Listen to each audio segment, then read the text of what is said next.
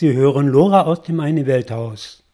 Wir haben uns in unseren Sendungen immer wieder mit Demokratie beschäftigt. Demokratie muss mehr sein, als nur alle vier bis fünf Jahre seine Stimme abzugeben. Dafür tritt unter anderem mehr Demokratie ein. Was sich aber in der letzten Zeit immer mehr in den Vordergrund schiebt, ist der massive Demokratieabbau. Wir haben dies in unseren Sendungen immer wieder aufgegriffen. Heute bringen wir Ausschnitte aus einer Diskussionsveranstaltung vom ISW, Institut für sozialökologische Wirtschaftsforschung e.V. Das ISW ist für seine guten Analysen bekannt und hat den ISW-Report 96 mit dem Titel Widerstand, Kapitalismus oder Demokratie herausgegeben. Widerstand, Kapitalismus oder Demokratie ohne Fragezeichen hieß auch die Veranstaltung vom 5. Juni im DGB-Haus in München. Über Widerstand berichten Werner Retz, Attac, Blockopy, Frankfurt und Joachim Schubert, IG Metall Mannheim. Wir beginnen aber mit Konrad Schuler vom ISW mit seinem Vortrag Kapitalismus oder Demokratie ohne Fragezeichen. Konrad Schuler. Ich will also in vier Thesen eingehen auf äh, den Inhalt, den wir auch in diesem Report äh, darstellen. Da vielleicht noch ein paar, zwei Sätze zusätzlich sagen zur Person. Also ich habe nicht nur als Diplom-Volkswirt abgeschlossen, sondern auch eine Doktorarbeit an der Universität München geschrieben. Die wurde von der Fakultät dann in einer Kampfabstimmung ich weiß das Ergebnis noch ganz genau, 13 zu 7 wegen marxistischer Einseitigkeit abgelehnt. Trotz 0,5 Benotung durch die beiden Doktorväter. Und wie hat das Thema geheißen? Das Thema hieß soziale Voraussetzungen wirtschaftlichen Wachstums. So, also ein einschlägiges Thema. Ich sage das auch zur Vorwarnung, damit äh, Sie und ihr wisst, was ihr jetzt zu erwarten habt. Also die erste These bezieht sich auf die Frage Kapitalismus oder Demokratie. Und der Ausgangspunkt, den wir auch im Heft dann im Einzelnen darstellen, ist, die bürgerliche Demokratie war von Beginn an ein System der Klassenherrschaft des Kapitals. Und sie ist das auch heute noch. Den Anspruch dieser bürgerlichen Demokratie hat der damalige US-Präsident Abraham Lincoln in seiner Rede in Gettysburg 1863 mitten im Bürgerkrieg so beschrieben. Und auch ganz anders natürlich. Nicht als Klassenherrschaft des Kapitals, sondern Demokratie, so sagte Lincoln, ist die Regierung des Volkes durch das Volk für das Volk. Im Grundgesetz unseres Landes, der Bundesrepublik, heißt es dementsprechend, alle Staatsgewalt geht vom Volke aus. Bert Brecht hat diesen sehr hohen Anspruch so in Frage gestellt. Die meisten werden das kennen. Die Staatsgewalt geht vom Volke aus, doch wo geht sie hin? Und das ist also die Frage, der äh, ich mich jetzt zuwenden will. Sie geht schon immer zu den Eliten der bürgerlichen Gesellschaft. Dies war so seit der Beerdigung der bürgerlichen Revolution in Frankreich durch Napoleon. Da fing das an. Damals wurde übrigens auch äh, das Eigentum bereits als ein Menschenrecht sondergleichen an, an der zweiten Stelle der aufgeführten Rechte äh, aufgeführt. Hm, Schumpeter schließlich ist auch einer der Pioniere der modernen kapitalistischen Volkswirtschafts- und Staatstheorie, nennt die Demokratie dann bloß noch ein Verfahren der Mehrheitsfindung. Nämlich, ich zitiere ihn, diejenige Ordnung der Institutionen zur Erreichung politischer Entscheidungen, bei welcher Einzelne die Entscheidungsbefugnisse vermittels eines Konkurrenzkampfes um die Stimmen erwerben. Das ist also jetzt die Definition der Demokratie. Aber wer entscheidet diesen Konkurrenzkampf um die Stimmen für sich? Und das, die Gewinner dieses Kampfes sind die, ist das Regime der Eliten das durch die Kooperation von Big Business, Government, Think Tanks und Medien bestimmt ist. Sie prägen die Zustimmung zum System und zu den einzelnen Gesetzen. Walter Lippmann, ist ein anderer Vordenker äh, der Neoliberalen, hat es so genannt, diese Eliten sind notwendig, weil sie stellen her den Manufacturing Consent, die Fabrikation der gesellschaftlichen Zustimmung durch die darauf spezialisierten Eliten. Diese Eliten haben sich in Wissenschaft und Verwaltung, in Unternehmen und Gerichten, in Medien und Bildungssystemen bis zu dem Punkt durchgesetzt, dass sich unsere Bundeskanzlerin Merkel ihr Ideal ja nicht mehr anders vorstellen kann, als dass es um eine marktkonforme Demokratie geht. So hat sie das genannt. Marktkonforme Demokratie. Demokratie nur noch insoweit, als sie sich mit den Imperativen der Märkte, mit Höchstprofit und Wettbewerb verträgt. Wie eng die Grenzen dieser Art von Demokratie sind, zeigen derzeit die Verhandlungen um TTIP, um die sogenannte Freihandelszone USA-EU. Die Demokratie wird dort ausgemacht als das größte nicht-tarifäre Handelshemmnis. Ein Vertrag soll festgezurrt werden, wir kennen das. Attac hat die Vorreiterrolle sogar in dem Kampf gegen dieses TTIP äh, übernommen, was sehr gut ist. In diesem Vertrag sollen nun festgelegt werden, dass jede demokratisch zustande gekommene Regelung in den einzelnen Ländern, Umweltgesetze zu verbessern, soziale Besserstellungen zu erreichen, die Versorgung mit Gemeinschaftsgütern wie Wasser, Energie, Bildung, Gesundheit, das zu erhöhen. Gegen jede solche Verbesserung kann von Konzernen auf Schadensersatz geklagt werden. Wenn durch sie, durch diese Verbesserung demokratisch zustande gekommen, die Gewinnerwartungen der Investoren geschmälert werden. So heißt es in dem Entwurf äh, des Vertrags. Indirekte Enteignung wird das dann genannt. Und die Demokratie erweist sich also für den Neoliberalismus als das fundamentale Hemmnis und deshalb soll sie weiter abgeschafft werden, komplett geschliffen. Zweitens, worauf stützt sich die ideologische Hegemonie des Neoliberalismus? Das ist ja eine entscheidende Frage. Das ist ja nicht Zwang in einem militärischen, repressiven Sinn. Es gibt eine Zustimmung zur Ideologie des Neoliberalismus. Bei den EU-Wahlen gab es eine Zunahme der Parteien der europäischen Linken um über 50 Prozent der Sitze. Das ist gut, aber angesichts der Zugewinne der Rechten und der soliden Zweidrittelmehrheit der neoliberalen Kräfte um die Europäische Volkspartei und die Sozialdemokraten natürlich zu wenig. Es gibt also eine breite Unterstützung der neoliberalen Parteien und ihrer Konzepte, obwohl die allesamt auf eine komplette Aushöhlung der Demokratie hinauslaufen. Ich möchte vier Eckpunkte als wesentliche Stützen dieser neoliberalen Hegemonie kennzeichnen. Erstens das sich Fügen der Verlierer des allgegenwärtigen gesellschaftlichen Wettbewerbs. Diese Verlierer fügen sich in ihr Schicksal als Verlierer. Nach dem Motto, wir sind alle der Finanzmarktkapitalismus, werden die Krise und ihre Auswirkungen als persönliches Schicksal, wird ein Scheitern als selbstverantwortet empfunden wie die Untersuchungen der Heidmeier-Gruppe über mehr als zehn Jahre hinweg, veröffentlicht im Surkamp Deutsche Zustände, heißt jeweils die Überschrift, haben die neuen Unterschichten, die prekär Beschäftigten und die schon weitgehend von der Arbeitswelt ausgeschlossenen, am meisten Angst vor der Zukunft, doch sie finden sich überwiegend mit ihrem Schicksal ab. Sie verstehen die gesellschaftlichen Abläufe nur zu einem geringen Teil Sie haben eine Biografie des Scheiterns und der Misserfolge oft. Ihnen wird auf breiter Front erklärt, das Nichtgelingen Ihres Lebens hätten Sie sich selbst zuzuschreiben.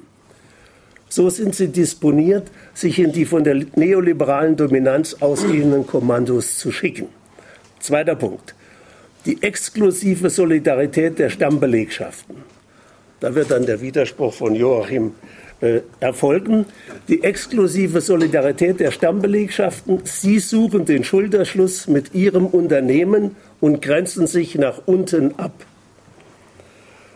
Das sind empirische Befunde von Klaus Dörre und seiner Jena Soziologengruppe, die zahlreiche Stammbelegschaften in west- und ostdeutschen Industriebetrieben untersucht haben. Die Grundstruktur des Gesellschaftsbewusstseins dieser Belegschaften haben Sie diese von Ihnen untersuchten, über andere können Sie ja nicht befinden, dieser Belegschaften haben Sie überschrieben mit der Formel guter Betrieb, schlechte Gesellschaft. Die Stammbeschäftigten tendieren in hohem Maß dazu, sich positiv mit dem Unternehmen zu identifizieren. Zwar sind kapitalismuskritische Einstellungen weit verbreitet, doch schlägt sich diese Kapitalismuskritik nicht nieder in eine prinzipielle Kritik an den gesellschaftlichen Machtverhältnissen. Die Mehrheit der Stammbelegschaften wünscht sich eine Gesellschaft, die nach dem als gut wahrgenommenen Miteinander von Kapital und Arbeit im eigenen Betrieb funktioniert. Die von den Jenaer Soziologen untersuchten Stammbelegschaften grenzen sich nach unten gegenüber Arbeitslosen und prekär, prekär Beschäftigten ab. Sie entwickeln eine exklusive Solidarität, wie das dort genannt wird. Wer nicht zum Betrieb und nicht zur Stammbelegschaft gehört, erfährt keinen oder nur einen verminderten Anspruch auf Solidarität. Drittens, große Gewerkschaften setzen auf Krisenkooperatismus mit dem Kapital. Gemeinsam will man siegen im globalen Wettbewerb.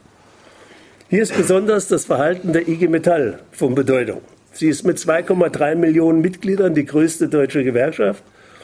Sie organisiert die Betriebe der Metall- und Elektroindustrie, die für 60 Prozent aller deutschen Exporte sorgen. Eine Strategie der Gewerkschaft und Betriebsräte, ihre Betriebe, Anführungszeichen, wettbewerbsüberlegen zu halten oder zu machen, wird logischerweise dazu führen, die sozialen Standards den globalen Konkurrenten anzunähern und sie schließlich zu unterbieten. Die IG Metall stellt selbst fest, dass sie in der Krise mit dem Unternehmerlager und der Politik kooperiert hat, mit der Folge von Arbeitszeitverkürzungen ohne Lohnausgleich und anderen sogenannten Lohndämpfungsmaßnahmen. Hans-Jürgen Urban vom IG Metall-Vorstand meint, dass hierin kein Versagen gewerkschaftlicher Interessenvertreter zum Ausdruck käme, sondern die objektive ökonomische Logik der Konstellation. Dieser objektiven ökonomischen Logik kann der deutsche Exportüberschuss Weltmeister unter neoliberalen Bedingungen aber nie entkommen. Weder in der Krise noch in angeblich normalen Zeiten. Viertens, die Klasse der Sieger entwickelt eine rohe Bürgerlichkeit, wie Heidmeier das nennt, hoch der eigene Status, weg mit den Unnützen. Soweit Konrad Schuler vom ISW, Institut für sozialökologische Wirtschaftsforschung e.V. Es geht weiter mit Konrad Schulers Referat Kapitalismus oder Demokratie. Rosa Luxemburg hat die Formel geprägt vom Sozialismus oder Barbarei. Die, also nicht etwa der Kapitalismus wird notwendig zum Sozialismus führen, sondern wenn es nicht zum Sozialismus kommt, wird die Barbarei triumphieren. Dieser Barbarei kommt der gegenwärtige neoliberale Kapitalismus immer näher. In seiner Studie spricht Heidmeier von einer rohen Bürgerlichkeit, die sich bei der Beurteilung sozialer Gruppen an den Maßstäben der kapitalistischen Nützlichkeit, der Verwertbarkeit und Effizienz orientiert und somit die Gleichwertigkeit von Menschen antastbar macht und dabei zugleich einen Klassenkampf von oben inszeniert. Zitat Heidmeier. Diese Rohheit hat im vergangenen Jahrzehnt enorm zugenommen. Zivilisierte, tolerante, differenzierte Einstellungen, die in höheren Einkommensgruppen einmal anzutreffen waren, scheinen sich in unzivilisierte, intolerante, ja verrohte zu verwandeln. Diese wachsende Rohheit zeichnet sich vor allem auch durch Tendenzen eines Rückzugs aus der Solidargemeinschaft aus. Das waren wieder zwei Zitate von Heidmeier. Dritte zentrale These, die Herstellung der Demokratie verlangt die Demokratisierung der Wirtschaft. Die bürgerliche Demokratie kennt bloß die formale politische Gleichheit. Die Gesellschaft aber ist in ungleiche Klassen aufgeteilt. Aus der Dominanz des Kapitals erwächst die Herrschaft über die öffentliche Meinung und die Anerkennung der Imperative des Kapitalismus. Wolfgang Streeck ist Direktor des Max-Planck-Instituts in Köln, ein gut bürgerliches Institut. Sein Zitat, mehr denn je scheint wirtschaftliche Macht heute zu politischer Macht geworden zu sein, während die Bürger fast gänzlich ihrer demokratischen Verteidigungsmöglichkeiten und ihrer Fähigkeiten beraubt sind, die mit denen der Kapitaleigner nicht vereinbar sind. Wenn der Kapitalismus dabei ist, so unsere Schlussfolgerung, die Demokratie abzuschaffen, dann müssen Demokraten dazu übergehen, den Kapitalismus zu überwinden. Die Alternative lautet autoritärer Kapitalismus oder solidarische Ökonomie. Ohne die Demokratisierung der Wirtschaft ist die Herstellung einer gesamtgesellschaftlichen Demokratie nicht zu haben. Ich komme zum letzten, zur letzten These. Widerstand, die entscheidende Größe für das Selbstbewusstsein der Subalternen, wie das in der Soziologie mittlerweile heißt. Die unterlegenen Klassen sind die Subalternen. Widerstand ist die entscheidende Größe für die Entwicklung ihres Selbstbewusstseins, für die Mobilisierung zum Kampf um Demokratie. Das derzeitige demokratische Potenzial erzielt Wirkung, ist aber noch zu schwach. Mein erster Ausgangspunkt unter diesem Punkt hier. Das derzeit aktive Potenzial in Deutschland ist stärker, als es die neoliberal dominierten Medien darstellen. Dazu gehört der jüngste Wahlerfolg der europäischen Linken. Ich habe vorhin die Zahlen kurz genannt, ebenso wie das Erstarken von Attac, das Ende 2013 über 27.000 Mitglieder zählte und eine Hauptkraft gegen den Demokratieabriss durch das TTIP darstellt. Blockupy ist national und EU-weit aktiv und mobilisiert gegen eine der institutionellen Stützen des Finanzkapitals, gegen die Europäische Zentralbank. Die Gewerkschaften, auch der DGB, sprechen sich klarer gegen die Austeritätspolitik des EU-Regimes aus. Dennoch sind wir ein gutes Stück davon entfernt, dem antineoliberalen Protest die, wie Urban es nennt, Macht der organisierten Lohnarbeit hinzufügen zu können. Dies muss eine der Hauptaufgaben der kommenden Mobilisierungsphase sein.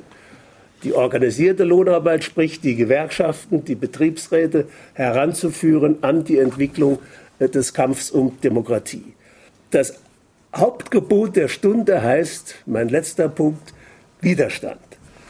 Politischer Widerstand ist natürlich auf Erfolg aus, aber schon in seinem Versuch verändert er sowohl den, der Widerstand leistet, als auch die ganze Umgebung, die Zeuge davon ist.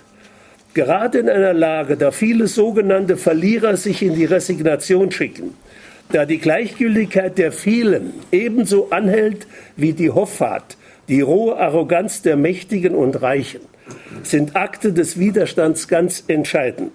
Sie verändern das Selbstverständnis aller, die die Akte wahrnehmen vor allem diejenigen, die sie ausführen und sich vielleicht zum ersten Mal als politisch Handelnde wahrnehmen. Unser Grundgesetz räumt diesem Widerstand einen hohen Rang ein.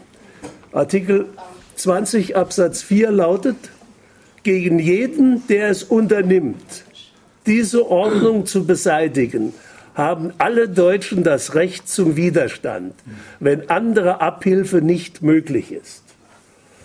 Zu der Ordnung, auf die hier verwiesen wird, gehört laut Artikel 14, ich zitiere den jetzt, Eigentum verpflichtet. Sein Gebrauch soll zugleich dem Wohl der Allgemeinheit dienen. Eine Enteignung ist nur zum Wohle der Allgemeinheit zulässig. Angesichts der Einkommens- und Vermögensverhältnisse ist die Schlussfolgerung zwingend, dass der Gebrauch des Eigentums in Deutschland durch die Kapitalisten nicht dem Wohl der Allgemeinheit dient, sondern dem Wohl der Reichsten zu Lasten der Allgemeinheit. Auch die zweite Voraussetzung des Grundgesetzes ist erfüllt. Offenbar ist die öffentliche Meinung, gesteuert durch die vielfältigen neoliberalen Medien, durch bloßes abstraktes Argumentieren nicht zum Nachdenken und Umschwenken zu bewegen dann sind Akte des zivilen Ungehorsams, und das ist hier gemeint mit Widerstand, dann ist ziviler Ungehorsam angesagt, zum Beispiel das Umzingeln von Banken, Behörden und Betrieben. Dann sind Aktionen angesagt, wie sie Blockupy für die Eröffnung des neuen Prachthauses, wollen wir sehen, wie es aussieht und wie es wird und wann es vor allen Dingen zustande kommt. Der neue Prachtbau des Euro der Europäischen Zentralbank in Frankfurt der im Herbst, im letzten Quartal 2014 stattfinden soll, aufgeführt werden soll. Dieser Prachtbau soll umzingelt werden oder soll mit zivilem Ungehorsam eingedeckt werden. Auf welche Art wird man sich konkret überlegen müssen. Die Schlussfolgerung dessen, was ich gesagt habe, ist, hoffen wir, dass wir dann alle dabei sind. Danke sehr. Soweit Konrad Schuler vom ISW, Institut für sozial-ökologische Wirtschaftsforschung e.V. Auf einer Veranstaltung Widerstand, Kapitalismus oder Demokratie ohne Fragezeichen vom ISW. Es geht weiter mit dem Referat von Werner Retz. Attack Blockupy Frankfurt zum Widerstand. Nach so viel Lob sowohl für Blockupy wie für Attack ist es fast peinlich, da jetzt ähm, so anknüpfen zu können. Aber ich will vier Punkte kurz darstellen. Zum einen, was wollten wir eigentlich 2012 mit dem ersten Blockupy-Versuch? Zum zweiten, wieso eigentlich sehen wir uns berechtigt, an dem Thema Krisenmanagement zu dem Mittel des zivilen Ungehorsams zu greifen?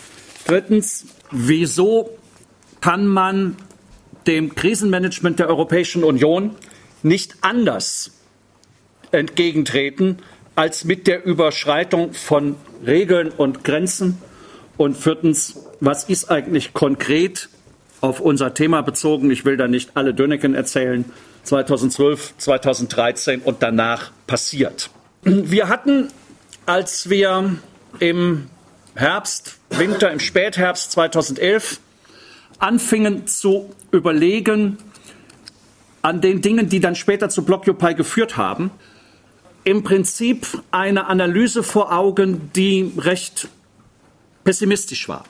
Wir sind davon ausgegangen, die Krisenmobilisierung, die wir 2008, 2009, im Ende 2008 schon begonnen hatten, 2009 am 28. März mit den beiden Demonstrationen. Wir zahlen nicht für eure Krise in Berlin und Frankfurt zum ersten Mal auf die Straße getragen hatten, 2010, dann im Zusammenhang der Occupy, der entstehenden, auch in Deutschland entstehenden Occupy-Bewegung im Oktober nochmal in einem großen Aktionstag vorher schon im Sommer 2010. Das ist ein wichtiger Punkt, um sich das nochmal bewusst zu machen im Sommer 2010, im Frühjahr 2010 verschwand ja plötzlich die Krise. Ne? Die war irgendwie als Bankenkrise ausgebrochen, rückwirkend mit einer Immobilienkrise in den USA versehen worden, dann zur größten Wirtschaftskrise, Weltwirtschaftskrise seit den 30er Jahren geworden. Und Anfang 2010, im Sommer 2010, war sie plötzlich weg. Da war nur noch Aufschwung. Zwar gab es dann schon das erste Rettungspaket für Griechenland mit 30 Milliarden Sparvolumen. Das war alles schon da. Insgesamt in der EU im Frühjahr 2010 Sparpakete für ein Volumen von knapp 500 Milliarden Euro im Zeitraum von drei Jahren aufgelegt und die Krise war weg. Der Versuch 2010 zu einer großen Banken- und Stadtblockade in Frankfurt zu kommen durch die Arbeitsgruppe Georg Büchner wurde in der Sommerpause 2010, ich war daran mitbeteiligt, eingestellt. Weil wir das Gefühl hatten, Antikrisenmobilisierung in Deutschland funktioniert überhaupt gar nicht. 2011, als wir dann angefangen haben, im Herbst über Blockupy zu reden, haben wir auf diesem Hintergrund das zweite Element gesehen, dass in anderen europäischen Ländern sehr wohl Antikrisenmobilisierung funktioniert, vor allen Dingen in Griechenland und anderen südeuropäischen Ländern, und dass es dringend erforderlich ist, die rassistische Art der Krisenverarbeitung im deutschen Publikum und in den deutschen Medien zu beantworten und dann Zeichen zu setzen. Wir haben uns also im Vorfeld von Blockupy auf drei Ziele verständigt, die wir mit dieser Aktivität erreichen wollen. Wir haben gesagt, wir wollen ein Zeichen der Solidarität mit den kämpfenden Bewegungen und Menschen in den südeuropäischen Ländern setzen, auch aus Deutschland, aus dem, so hieß es dann ja auch in den Formulierungen und in den Aufrufen, aus dem Herzen der Bestie. Wir haben zweitens gesagt, wir wollen mit dieser Blockupy-Mobilisierung zeigen, dass es einen Streit gibt um das Krisenmanagement der Europäischen Union, auch in Deutschland. Um das sichtbar machen zu können, waren wir uns einig, das wird nur funktionieren, wenn wir Aktionsformen wählen, die als solche diesen Streit beinhalten. Aktionsformen, wo man einfach im Rahmen des demokratisch herrschaftsmäßig üblichen auf die Straße geht und Transparente hält, werden keinen Streit sichtbar machen. Wenn man in einer scheinbar befriedeten und allgemeinen Wohlfühlsituation Streit zeigen will, muss auch die Art des Auftretens umstritten sein. Deshalb Aktionsformen, die Grenzen und Regeln überschreiten, deshalb Blockade. Und wir haben drittens gesagt, damit wollen wir einen Beitrag leisten zur Entstehung eines europäischen Akteurs. Der erste und der dritte Punkt sind uns gut gelungen. Wir haben in der Tat eine große Resonanz in Südeuropa gehabt. Wir haben in der Tat einen Schritt zur europäischen Organisierung gehabt. Ich komme am Schluss darauf noch mal ganz kurz zu sprechen. Was uns nicht gelungen ist, ist den Streit um das Krisenmanagement in Deutschland sichtbar zu machen. Wir haben einen Streit sichtbar gemacht um die Demokratie. Es gab mit dem Versuch des Totalverbots aller Aktivitäten, auch der bürgerlich-zivilen und nicht der zivil-ungehorsamen nur, damit gab es eine offene zur Schaustellung dessen, dass Demokratie zuallererst mal Herrschaft ist. Und dass bestimmte Interpretationen der Demokratie gelten und andere sich erst durchsetzen müssen und nicht gelten. Dagegen hat es einen gewissen, sehr begrenzten Protest gegeben, keinen demokratischen Aufschrei, wie wir es erhofft und erwünscht hätten, schon gar nicht in den Gewerkschaften, schon gar nicht in den Kirchen oder anderen gesellschaftlichen Großorganisationen. Aber eine gewisse Solidarisierung und in den Medien eine große Aufmerksamkeit für das Thema Demokratie 2013 noch deutlicher als 2012 wenn die Bild-Zeitung sogar titelt, warum geht die Polizei so hart gegen Blockupy in Frankfurt vor, warum geht die Polizei so hart gegen die Demonstranten im Gezi-Park in Istanbul vor, auf derselben Seite nebeneinander in zwei Spalten, dann kann man eine deutlichere Frage, Anfrage an die demokratischen Formen in den deutschen Medien kaum erwarten. Wir haben uns aber nicht nur aufgrund der notwendigen schärferen Aktionsformen für der, also der Sichtbarmachung des Streits für die Form des zivilen Ungehorsams entschieden gehabt, sondern wir haben uns sehr bewusst dafür auch entschieden, weil wir inhaltlich gesagt haben, dies ist hier in diesem Fall angemessen. Ziviler Ungehorsam hat eine eigene Art von Dynamik über die Frage der Demokratie hinaus die Konrad angesprochen hat und die natürlich eine Rolle spielt. Es gibt eine sehr gute Broschüre des Komitees für, wie heißt es denn? Komitee für Grundrechte und Demokratie, genau. Ich war jetzt nur noch bei der Demokratie und die Grundrechte fielen mir nicht ein. Über den Blockupy-Ablauf 2013, in, dem, in der sie nochmal sehr deutlich entwickeln, dass ziviler Ungehorsam sehr viel mit der Aneignung von Demokratie zu tun hat. Mit der Herstellung, wie Konrad das genannt hat, von Demokratie. Auf den Aspekt gehe ich jetzt erstmal nicht weiter ein. Ziviler Ungehorsam hat eine eigene Dynamik bei denen, die ihn ausüben. Wer sich zum Beispiel für eine Blockade auf die Straße setzt, der tut das, weil er der Meinung ist oder weil sie der Meinung ist, hier passiert etwas, wenn ich mich da nicht in den Weg stelle, das auf gar keinen Fall passieren darf. Wenn das, was hier vorgesehen ist, passiert, dann kann ich damit nicht leben. Deshalb stelle, setze ich mich dort in den Weg. Menschen entscheiden sich zu zivilem Ungehorsam, weil, wenn sie das nicht täten, etwas passiert, das sie nicht ertragen können. Das ist bei Nazi-Aufmärschen verhältnismäßig leicht nachvollziehbar, wo eine solche Haltung herkommt. Wie man zu einer solchen Haltung aufgrund ökonomischer Themen kommt, wenn es einem persönlich gar nicht mal so schlecht geht, ist nicht einfach zu vermitteln. Deshalb war es schwierig, das Thema europäisches Krisenmanagement in Deutschland mit der Aktionsform ziviler Ungehorsam zu verbinden. Die Verbindung besteht darin, dass dieses europäische Krisenmanagement, dass diese Austeritätspolitik tötet.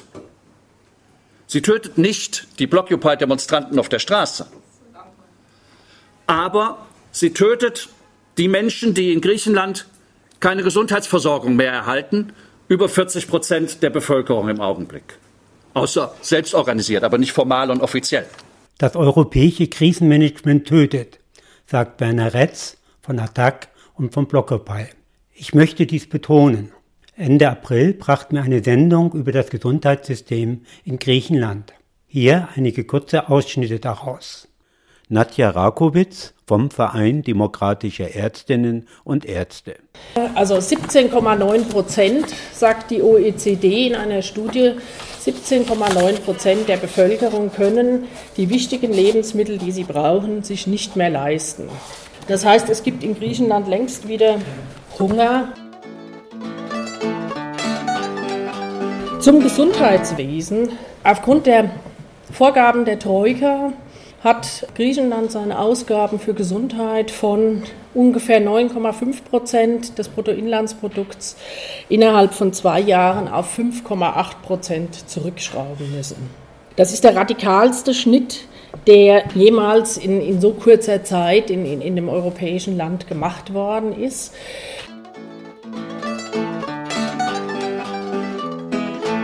Aber das, was wir da erleben, ist einfach eine systematische durch Sparpolitik Zerstörung von, von, von einem Gesundheitswesen. Um es an Zahlen deutlich zu machen, von den 183 Krankenhäusern, die vor der, vor der Krise existierten, sind 100 geschlossen worden. Und zwar nicht, kann man sich auch bei diesen Zahlen gar nicht vorstellen, nicht nach irgendeinem gesundheitspolitischen Plan, sondern nach Gießkannenprinzip.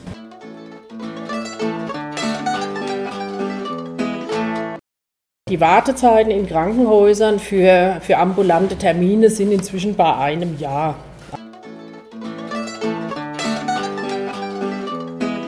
Die Säuglingssterblichkeit ist um 43 Prozent gestiegen. Passend dazu der griechische Gesundheitsminister in der Washington Post ein Interview gibt, wo er sagt, Krebs ist nur im Endstadium eine schlimme Krankheit. Sie hören Lora aus dem Eine Welthaus. Heute berichten wir von der ISW-Veranstaltung Widerstand, Kapitalismus oder Demokratie. Werner Retz von Attac und vom Blockupy berichtete über Widerstand und dass die europäische Krisenpolitik tötet. Beispielen aus unserer Sendung über das griechische Gesundheitssystem haben wir dies bestätigt. Weiter geht es mit dem Referat von Werner Sie tötet die europäische die Menschen, die im Winter, nun der letzte Winter, da war es nicht gar so schlimm, aber im Winter davor, aus ihren Wohnungen vertrieben werden. In Spanien über eine Million innerhalb eines Herbstes. Sie tötet die Menschen, die ihren, ja, ihren Lebenszusammenhang, ihre Hoffnung, ihre Chance, sich und ihre Familien halbwegs würdig ernähren und äh, überleben halten zu können, verlieren. Die den Mut verlieren, weiterzuleben angesichts der Perspektivlosigkeit in dieser Krise, die sich als Verlierer wahrnehmen und die aus dieser Verlierersituation keinen Ausweg mehr sehen, als ihrem Leben ein Ende zu setzen oder in die unheilbare Krankheit zu flüchten. Also Austerität ist eine tödliche Veranstaltung. Und zweitens zum selben Thema, das Krisenmanagement der Europäischen Union findet in einem Rahmen statt, der keinerlei demokratische Legitimation hat. Alle Maßnahmen des europäischen Krisenmanagements sind formal im Rahmen der Gesetze beschlossen und kommen in ihrer konkreten Ausgestaltung nicht erst in ihrer Exekution, in ihrer Durchführung, sondern schon in ihrer formulierten Ausgestaltung auf dem Papier mit den eigenen Ansprüchen selbst der bürgerlichen Demokratie in Konflikt. Es geht jetzt nicht darum, dass diejenigen, die sehr lange sich mit systematischen Fragen der bürgerlichen Demokratie befassen, darüber erstaunt sein könnten, dass, wenn es hart auf hart kommt, die bürgerliche Demokratie ihre eigenen Ansprüche unterläuft. Darum geht es mir nicht. Darum geht es mir nicht. Es geht mir nicht darum, dies als etwas Besonderes für eine bestimmte Form der tieferen Auseinandersetzung mit dem Thema darzustellen.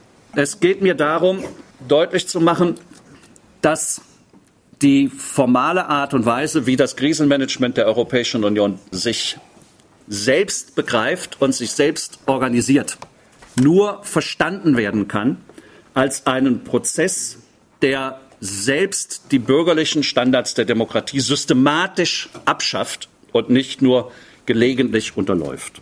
Das kann man am besten deutlich machen. Es gäbe die Möglichkeit, das an vielen Beispielen zu machen. Das kann man am besten deutlich machen am sogenannten Fiskalpakt. Konrad hat es nochmal aus einer anderen Sicht am äh, abgeplanten Freihandelsabkommen mit den USA gemacht. Da geht es genauso gut. Der Fiskalpakt hat insofern eine besondere Stellung im Rahmen des Systems des europäischen Krisenmanagements, als dort all die Dinge zusammengefasst sind, die, wie Frau Merkel sagt, bindend und auf ewig gelten sollen. Das ist ihre wörtliche Formulierung zum Fiskalpakt. Bindend und auf ewig. Formal ist es so, dass der ESM, der Europäische Stabilitätsmechanismus, meistens als Rettungsschirm in den Medien bezeichnet, die Länder unter das Krisenregime zwingt, die Gelder in Anspruch nehmen müssen, um ihre Banken zu retten. Der Fiskalpakt zwingt unter das Krisenregime alle Länder, die ein Haushaltsdefizit haben, entweder aktuell oder langfristig akkumuliert, über den Maastricht-Kriterien. Und die noch nicht umgesetzten, noch nicht verabschiedeten Pakte für Wettbewerbsfähigkeit sollen alle Länder unter das Krisenregime zwingen, die da noch übrig bleiben. Und im Fiskalpakt ist das alles zusammengefasst. Der Fiskalpakt ist kein Vertrag im Rahmen der europäischen Verträge, sondern ein völkerrechtlicher Vertrag der keine Kündigungsklausel enthält und deshalb tatsächlich nur einstimmig gekündigt werden kann und man kann daraus auch nicht austreten. Das ist, was Frau Merkel mit bindend und auf ewig meint. Das ist kein Betriebsunfall, sondern die wollen das so. Im Fiskalpakt ist festgelegt, dass die Europäische Kommission alleine entscheidet, ob ein Defizitverfahren mit Sanktionen gegen Mitgliedsländer eingeleitet und durchgeführt wird und es keine demokratische Möglichkeit, nicht einmal für die europäischen Regierungen gibt, da wieder rauszukommen. Im Fiskalpakt ist das Instrument Troika als Durchsetzungsmechanismus europäischen, des europäischen Krisenregimes festgelegt. Und die Troika besteht bekanntlich aus der Europäischen Kommission, der Europäischen Zentralbank und dem Internationalen Währungsfonds. Da die Zentralbank in Deutschland, in Frankfurt sitzt und der Währungsfonds in Washington und die Kommission in Brüssel, wir aber in Deutschland etwas machen wollten, war es klar, dass die Zentralbank unser Angriffspunkt war, wäre die Kommission in Deutschland gewesen, wäre das genauso gut möglich gewesen. Es ging uns ums Krisenregime, nicht um die EZB speziell. Wir haben diese Aktivitäten bewusst so gestaltet, dass wir gesagt haben, es geht uns darum, hier ein Angebot zu machen der Beteiligung. Wir wollten sehr bewusst eine Haltung sichtbar machen, dass Demokratie angeeignet werden muss dass Demokratie im Widerspruch zur bürgerlichen Herrschaftstechnik, die sich ebenfalls Demokratie nennt, angeeignet werden muss und dass diese Aneignung ein Prozess ist, der nicht gelingen kann, wenn er in sich selbst nicht so organisiert ist, dass er zur Beteiligung einlädt. Wir wollten ganz bewusst kein elitäres Avantgarde-Projekt, wo einige wenige organisierte eine gut geplante Kommandoaktion machen. Das kann man auch machen, das gibt an manchen Stellen einen Sinn.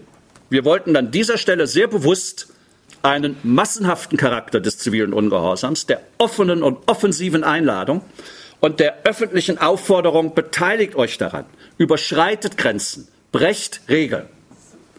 Dies hat 2012 zu einem Totalverbot aller Aktivitäten angemeldeter Demonstrationen, Mahnwachen, Kundgebungen, selbst der Veranstaltung des Komitees für Grundrechte und Demokratie, mit der sie protestieren wollten gegen das Totalverbot. Selbst das Verbot dieser Veranstaltung wurde mit einer möglichen Blockade begründet.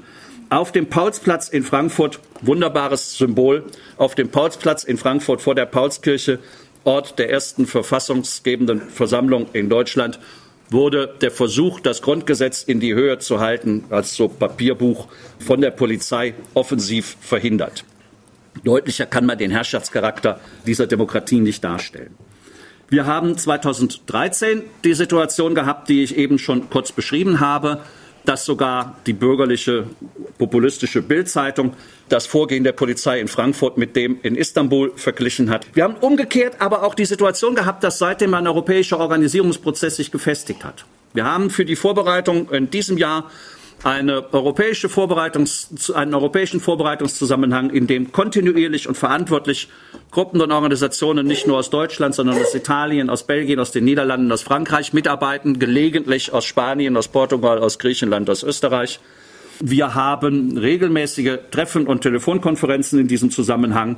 Wir haben einige Aktivitäten zweimal in Brüssel gehabt, in Deutschland jetzt am 17. Wir werden im Juli in Turin beim Gipfel mit dabei sein als Blockupy. Und die Veranstaltung, die Eröffnungsveranstaltung, ich höre dann so auf, wie Konrad aufgehört hat, die Eröffnungsveranstaltung der EZB in Frankfurt wird nicht deren Fete werden, das wird unsere Fete. Sie hören Lora aus dem Eine Welthaus. Nach der Kritik von Konrad Schuler an den deutschen Gewerkschaften, speziell der IG Metall, spricht Joachim Schubert, IG Metall aus Mannheim. Zu Beginn zwei Vorbemerkungen. Ich komme aus dem alten Betrieb der Mannheim Kiewertal. Dort bauen wir noch große Gas- und Dampfturbinen. Das kann sich bald ändern, wenn GE oder Siemens uns übernimmt. Aber darauf will ich jetzt nicht weiter eingehen. Ich bin dort Betriebsrat Zweite Vorbemerkung, bin aber der Meinung, dass man die Gewerkschaft, insbesondere die IG Metall, differenzierter einschätzen sollte. Man sollte auch die zarten Pflänzchen des Widerstandes aus den Betrieben verdeutlichen, gerade weil, weil er so gering ist. Wir wollen ihn ja verbreitern, also muss man die paar Beispiele doch mal, auch mal benennen. Und ich wollte auch noch ein paar Ergänzungen bringen, was die Frage Wirtschaftsdemokratie betrifft und vielleicht, wenn die Zeit reicht, noch ein paar Erfahrungen, die wir gesammelt haben mit Bündnissen. Und vielleicht wird die Bilanz nicht ganz so schwarz und hoffnungslos, sondern bietet sich ein Hoffnungsschimmer und man kann vielleicht den einen oder anderen damit anstoßen. Ich fange mal mit dem Widerstand an. Es ist richtig, früher gab es mehr Widerstand in den Betrieben, der ist abgeflaut, aber es gibt immer noch genügend Betriebe, die nicht nur einmal, sondern über Jahre hinweg Widerstand leisten. Ich kann jetzt aus dem IG Metallbereich etliche aufzählen, also jetzt nicht nur von, von aus dem Alstom-Konzern, jetzt Mannheim oder Bexbach im Saarland, äh, VW Braunschweig gehört dazu, Obel Bochum gehört dazu, denn die Daimler-Benz-Betriebe in Bremen, in Berlin, in Mettingen, in unter Türkheim.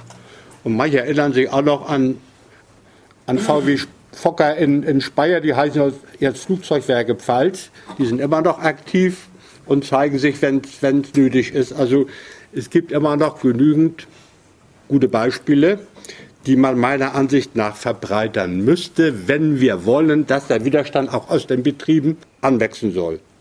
Es gibt auch Betriebe, die haben eine richtige Widerstandskultur entwickelt. Dazu zählen wir uns zum Beispiel. Aber das ist jetzt nicht nur, weil wir den Altkomfort haben, sondern es geht auch um die Herangehensweise. Ne? Also zum Beispiel so Blockadeaktionen da wie vor der Bank. Wir waren in einer ähnlichen Situation. Wir mussten also vor, vor Ostern eine Produktionsverlagerung ins Ausland verhindern, nach USA. Und da mussten wir also über die ganze Karwoche und auch über die Osterfeiertage unser großes Tor bewachen, damit da keine Bauteile rausgehen. Ne? Das war eine, eine, äußerst spannende Sache und da gehört auch ein bisschen Mumm dazu, das auch durchzuhalten. Das war erfolgreich. Bis zum heutigen Tag haben wir es durchgehalten. Bei diesen Aktionen zum Beispiel hat sich herausgestellt, dass die mutigsten und konsequentesten die gewerblichen Kollegen waren. Obwohl die Gewerblichen bei uns am Standort nur noch ein Viertel der Belegschaft ausmachen. Der Rest sind Angestellte, hauptsächlich Ingenieure und Techniker. Darf man nicht vergessen. Dann vielleicht auch noch eine Bemerkung zum Widerstand. Gerade bei uns, der geht jetzt schon praktisch seit 1984, seit der, der, des Streiks oder Aussperrung um die 35-Stunden-Woche. Der Widerstand ist nicht spontan gekommen. Der musste generalstadtmäßig vorbereitet werden durch politisch geschulte Vertrauensleute und Betriebsräte. Grundvoraussetzung, würde ich sagen, gilt auch heute noch. Politisch geschult meine ich jetzt nicht nur marxistisch oder so, sondern ich meine auch linke Sozialdemokraten dazu. Die waren auch daran damals dran, dran beteiligt, dass sich diese Widerstandskultur entwickelt hat und die sozialpartnerschaftlichen Betriebsräte abgewählt worden sind. Zweite Sache zu IG Metall. Die IG Metall ist für mich nach wie vor keine einheitliche oder rein sozialpartnerschaftliche Organisation. Also bis vor 20 Jahren würde ich sagen, gab es drei Strömungen in der IG Metall. Eine sozialpartnerschaftliche, eine eine reformistisch-kämpferische und eine marxistisch-kämpferische Richtung. Die letzte ist heute kaum mehr da, da sind nur noch ein paar Einzelkämpfer, aber die beiden anderen Strömungen gibt. Also den Hans-Jürgen Urban zum Beispiel würde ich niemals äh, zu, den, zu den Sozialpartnern da, da rechnen, sondern das gehört für mich zu den Reformern, die auch bereit sind, dafür was zu tun. Dritte Sache, exklusive Solidarität. Der Stammbelegschaften. Das Wort wird so leicht gebraucht. Sowas gibt es, aber es gibt genauso das Gegenteil. Also bei uns zum Beispiel im Betrieb, bei uns gibt es keine Leiharbeit, die gab es noch nie. Der, weil der Betriebsrat sagt, no, wir haben Mitbestimmungsrecht in der Frage. So, wenn die andere Seite kommt und, und sagt, äh, dann, dann lassen wir uns euren Beschluss vom Arbeitsgericht ersetzen, dann sagen wir, okay, da habt ihr die letzte Überstunde von uns bekommen. Und dann läuft die Sache so. So haben wir die Sache durchgehalten. Ich kenne auch etliche Betriebe, also in meiner Verwaltungsstelle beispielsweise, wo die Leiharbeit drastisch runtergefahren worden ist, also erfolgreich, und auch die Bezahlbedingungen wesentlich verbessert worden sind. Es gibt da sogar einen Tarifvertrag mittlerweile zu dem Thema. Also es gibt Bewegungen, die Leiharbeit einzuschränken. Dass wir sie verbieten müssen, das muss das Endziel sein. Deshalb müssen wir auf drei Klavieren spielen bei der Frage. Betrieblich, tarifvertraglich, Gesetz. Aber ihr wisst ja, bis ein Gesetz, ein Gesetz, was mit Arbeit zu tun hat, zustande kommt, muss erst in den Betrieben Fakt geschaffen werden. Das war immer so. Na, das war bei der, bei der Lohnfortzahlung im Krankheitsfall so und, und, und. Also eigentlich immer so nach wie vor. Den Weg müssen wir gehen. Gibt es noch gute Leitbildererfahrungen in der IG Metall? Ich bin der Meinung, ja, sie sind weniger geworden, aber sie gibt es. Daran muss man anknüpfen. Man muss natürlich feststellen, dass die heutige Generation von Betriebsräten und Vertrauensleuten heute nicht mehr die parteipolitische Bindung hat wie vor 20, 30 Jahren. Also heute müssen wir in meinem Betriebsrat, wir sind also 21, da muss ich die Sozial, kann die Sozialdemokraten an einer Hand abzählen. Früher hatten die also dreiviertels Mehrheit. So, das heißt, die, die, die meisten Betriebsräte sind heute parteilos. Das heißt, denen fehlt die politische Bildung. Zum Beispiel können die mit dem Wort Wirtschaftsdemokratie nichts anfangen. Die können nicht mehr mit dem Wort äh, erweiterte Mitbestimmung was anfangen. Oder warum die Vergesellschaftung der Schlüsselindustrien noch in der Satzung der IG Metall steht. Die alten Hasen wissen, warum das da drin steht. Und können damit argumentieren, finden das auch gut. So, jetzt muss ich, muss ich aber erstmal die ganzen Vorbehalte bei den Kollegen weg, wegpacken gegen Verstaatlichung, gegen, was machen denn Beamte denn da in einem, einem Betrieb und, und, und, hat er gesehen. Der einzige Vorteil von der, von der geringeren parteipolitischen Bindung der Betriebsfunktionäre ist der, dass die SPD nicht mehr so rein regieren kann in die Betriebe und Gewerkschaften. Aber wie gesagt, das ist ein zweischneidiges Schwert. Ja? Hat gute und schlechte Seiten. So, was Warnstreik betrifft, die dauern bei der E-Metall mehr als zwei bis drei Stunden. Also, auf jeden Fall, also in unserer Verwaltungsstelle, wir machen dann zwei bis drei Stunden Pfeifenkonzert und dann gehen wir nach Hause. Das heißt, der Tag ist dann gelaufen. Ne?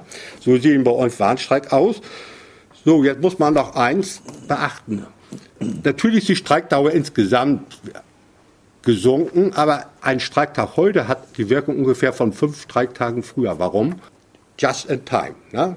Das heißt, die, die, die das Störpotenzial eines Streiktags ist heute wesentlich größer als früher. Wird aber viel zu wenig genutzt. Wird ja viel zu wenig genutzt. Das ist keine Ausrede, warum so wenig gestreikt wird, aber die Streikwirkung ist heute größer als früher, wenn man mal zur Sache geht. Die Kooperationsbereitschaft der IG Metall in der Krise, wo Hans-Jürgen Urban gesagt hat, das, das ist die Logik der objektiven ökonomischen Konstellation. Er meinte nichts anderes als das, was wir alle wissen, dass man in der Krise nicht so gut kämpfen kann wie außerhalb der Krise. So, und da blieb der IG Metall nichts anderes übrig, als durch die Ausweitung der Kurzarbeit Massenentlassung zu verhindern. Das ist gelaufen. So, und beim Lohn und Gehalt haben wir dann ordentlich zugeschlagen in der Lohnrunde 2009 und haben eine deutliche Reallohnerhöhung äh, durchgesetzt und dadurch ging auch die Lohnquote wieder hoch. Kann man nachlesen in den ISW-Heften. Was auch zu dieser ökonomischen Konstellation zählt, habt euch mal überlegt, wie sich der kapitalistische Arbeitsmarkt, sagen wir mal, von 1989 oder von 1909 bis heute entwickelt hat. Hat noch keiner so richtig untersucht, aber ich meine, in, den 80er Jahren war vielleicht 200, 200 Millionen Arbeitskräfte auf dem kapitalistischen Arbeitsmarkt. Heute müssten das an, an, die, an eine Milliarde sein. Man müsste das mal ausrechnen. Das heißt, die Konkurrenz ist größer geworden. So stärkt das die Kampfbedingungen oder schwächt es die Kampfbedingungen der Gewerkschaften? Muss man alles im Hinterkopf behalten. Ne? Und dann kommt die Globalisierung, ne? dass Standorte innerhalb von Konzernen weltweit aus, ausgespielt werden können und, und, und. Jetzt zur Wirtschaftsdemokratie. Den Ansatz finde ich ganz toll. Aber die Frage ist, wie kriegen wir das in die Köpfe der Kollegen rein? Ich meine, fast jeder von euch oder jeder weiß mittlerweile, also sagen wir mal so, uns wird oder jedem Gruppenleiter, Abteilungsleiter wird bei uns praktisch beigebracht, wie man einen kleinen oder Mittelbetrieb leitet. Das wird alles runterdelegiert. Die, die, ganz oben sitzt eigentlich nur noch Nieten, die wir gar nicht mehr brauchen. Wir, wir, der, der, Laden läuft von ganz alleine. Und je weniger die sich blicken lassen, umso besser läuft der Laden. So, die Erfahrung habt ihr doch auch gemacht. So, was, was, was folgt daraus?